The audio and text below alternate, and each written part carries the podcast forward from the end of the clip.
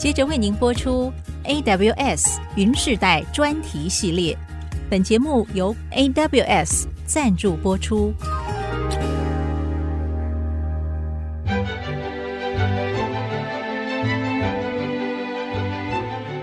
欢迎登入 IC 部落格，让主持人谢美芳带您连接云端，守护资安。请听 AWS 云世代专题系列。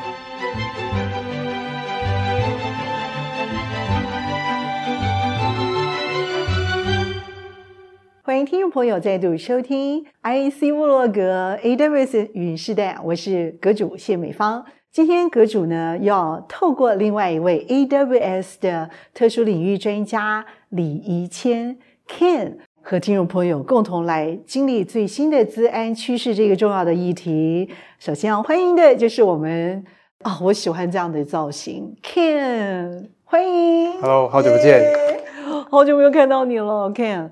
这段时间哦，忙着作曲吗？呃，忙着帮客户做顾问。因为他是老是给我一种作曲的才华啊，这样的一个音乐家的风范。其实我们今天要谈的这个议题有点硬诶，怎么办？但我觉得你谈这个议题呢，绝对会是比音乐更精彩啊！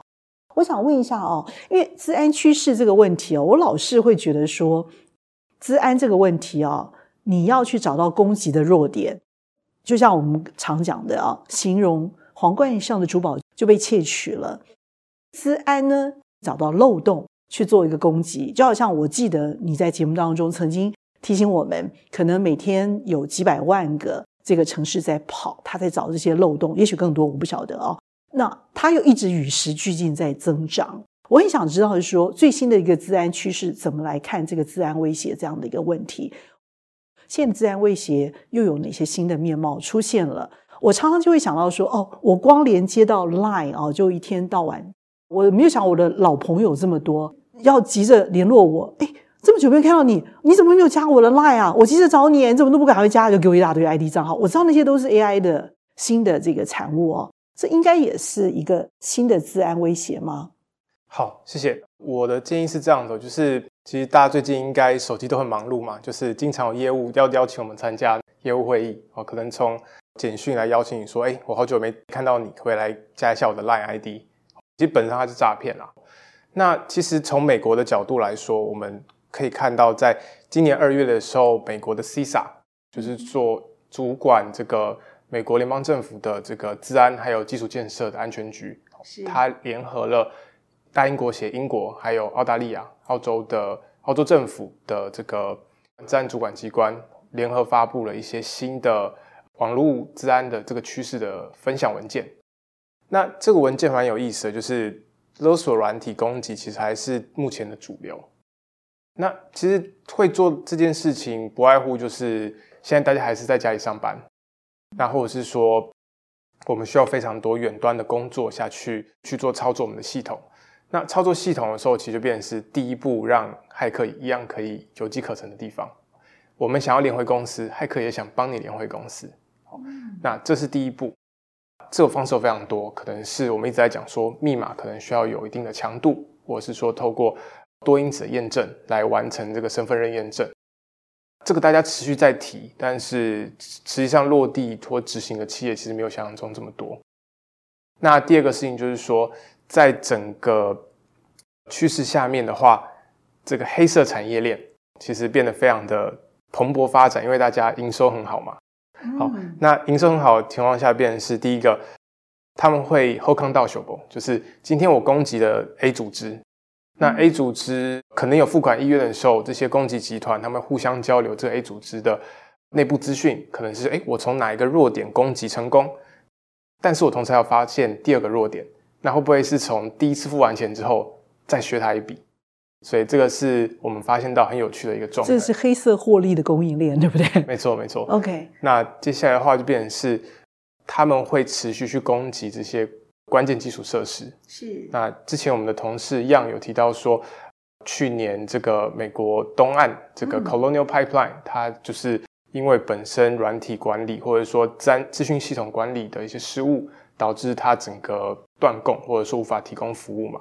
那在这样子的前提之下，持续性的勒索攻击可以造成足够大的瞩目之外呢，那一样可以造成辅助我们的 黑色产业链持续茁壮跟获利。嗯，我觉得这个时候白色的力量哦，就要光荣的介入了哈。这个时候我们要真的要高调来宣扬一下这件事情。我也是很好奇哦，就是在于说。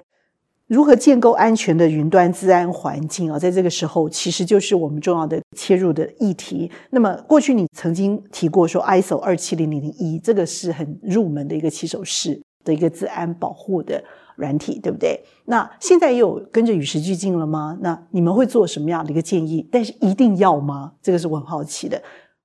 谢谢。那其实我们知道，ISO 二七零零一最后一次改版是在二零一三年。二七零一它的结构是前半段就是架构性的条文，那它的精华其实在后半段的附录，它把一些他们认为该做的一些项目都列在附录里面。其实我们实际上在做集合的时候，也是从后面的附录去逐一展开，去要求客户提供文件，那这个文件去导出组织内部的政策，那透过这个实验室的认证证之后，来颁发必要的证书嘛，那。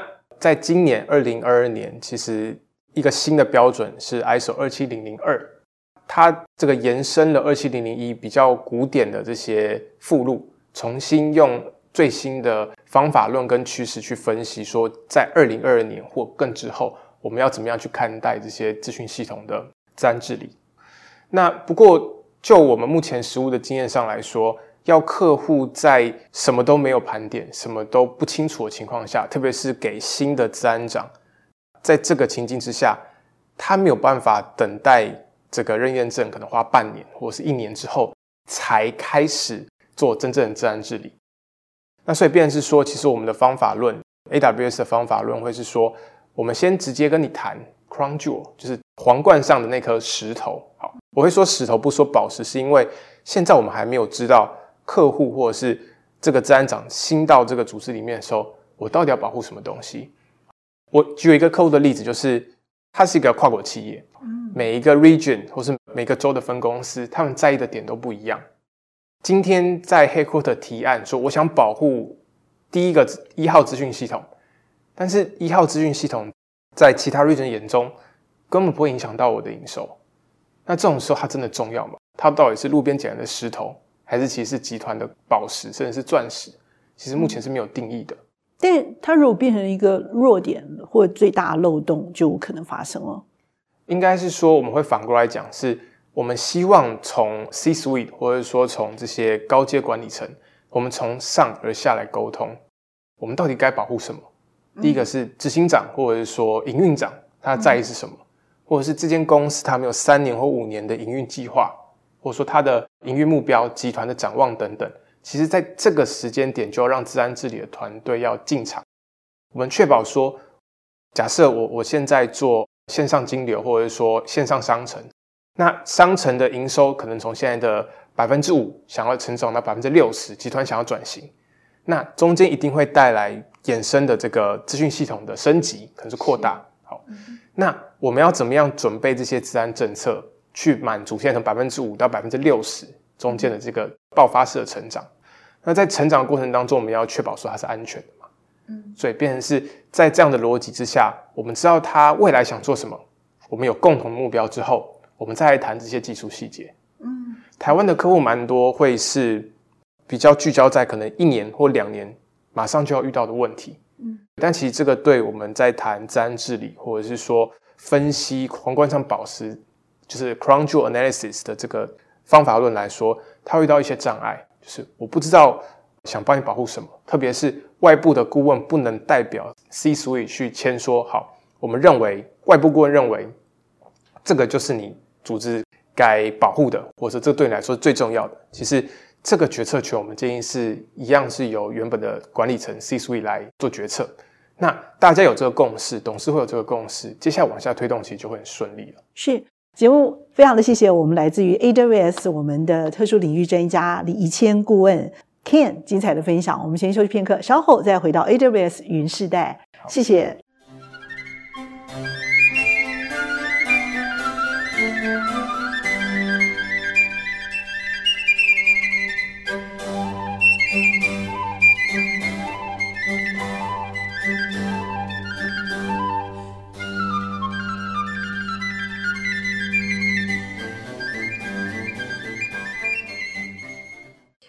听众朋友，再度回到 AWS 云时代节目，非常的开心，再一次的邀请到我们的 AWS 顾问李怡谦李顾问 Ken，在我们的节目当中啊，特别去分享到这个 CISO 这样的一个重要的概念啊。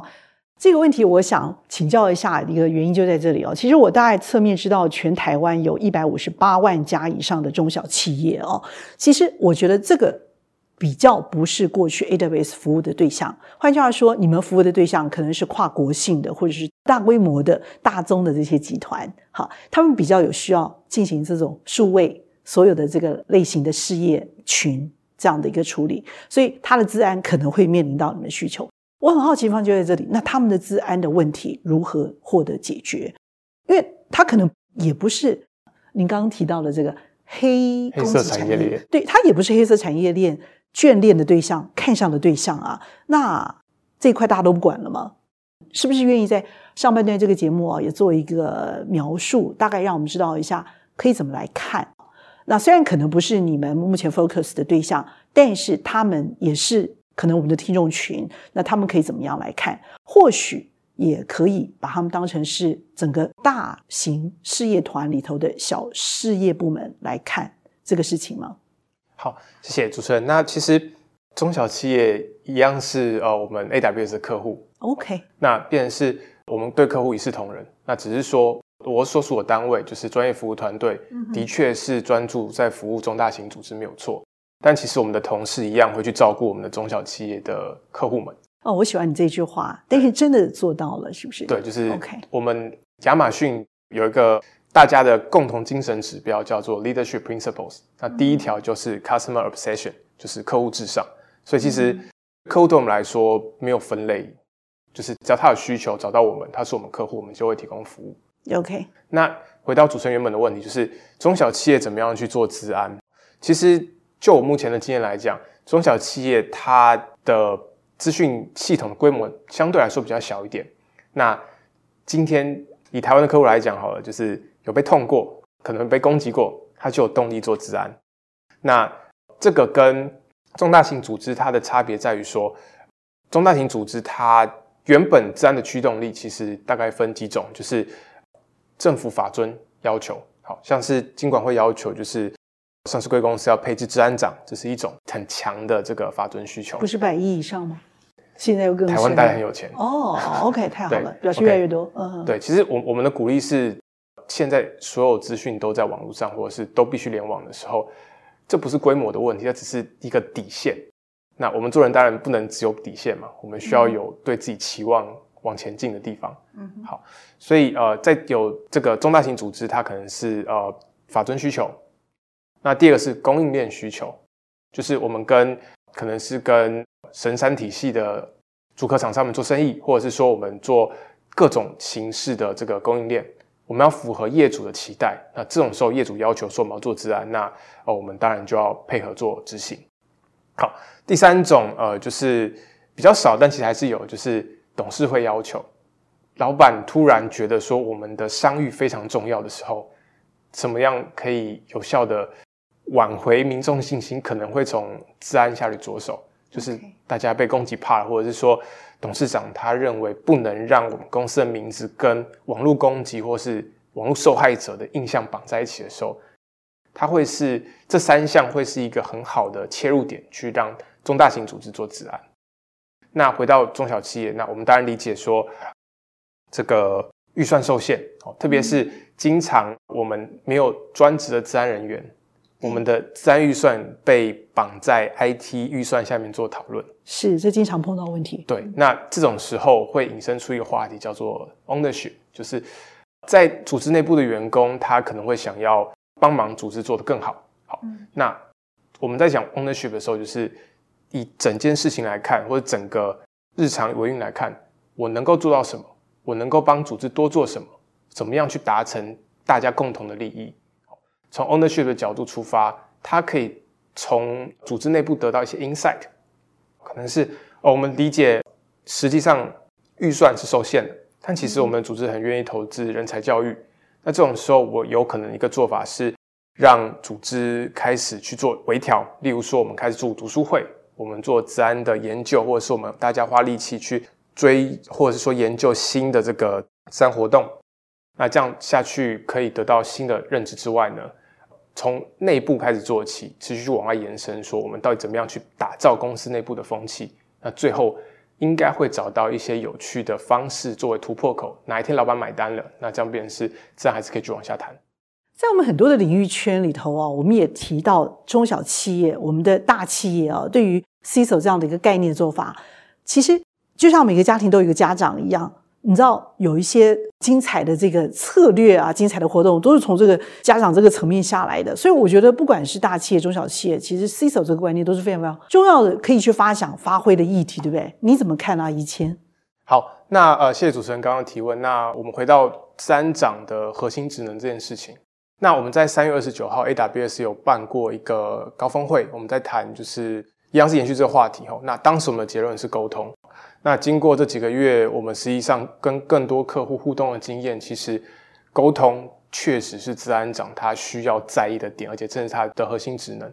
为什么会这样说？就是我们的执行长或者说我们的董事会，其实他有非常大的几率不了解资讯科技，非常有机会不了解资讯安全。那在这样子的前提之下，治安长他需要帮忙把这些晦涩的技术词汇，或者是新的技术摘要，甚至是趋势，翻译成执行长、翻译成董事会听得懂的故事。那我们为什么要做这件事情？因为在整个治安治理的过程当中，如果不是由上而下来推动，非常高的几率在内部的跨部门协调就死掉了。我想请你做事，但是这不是你直接的 KPI，他就不想配合，没有一个强制力，会没办法往下去做执行。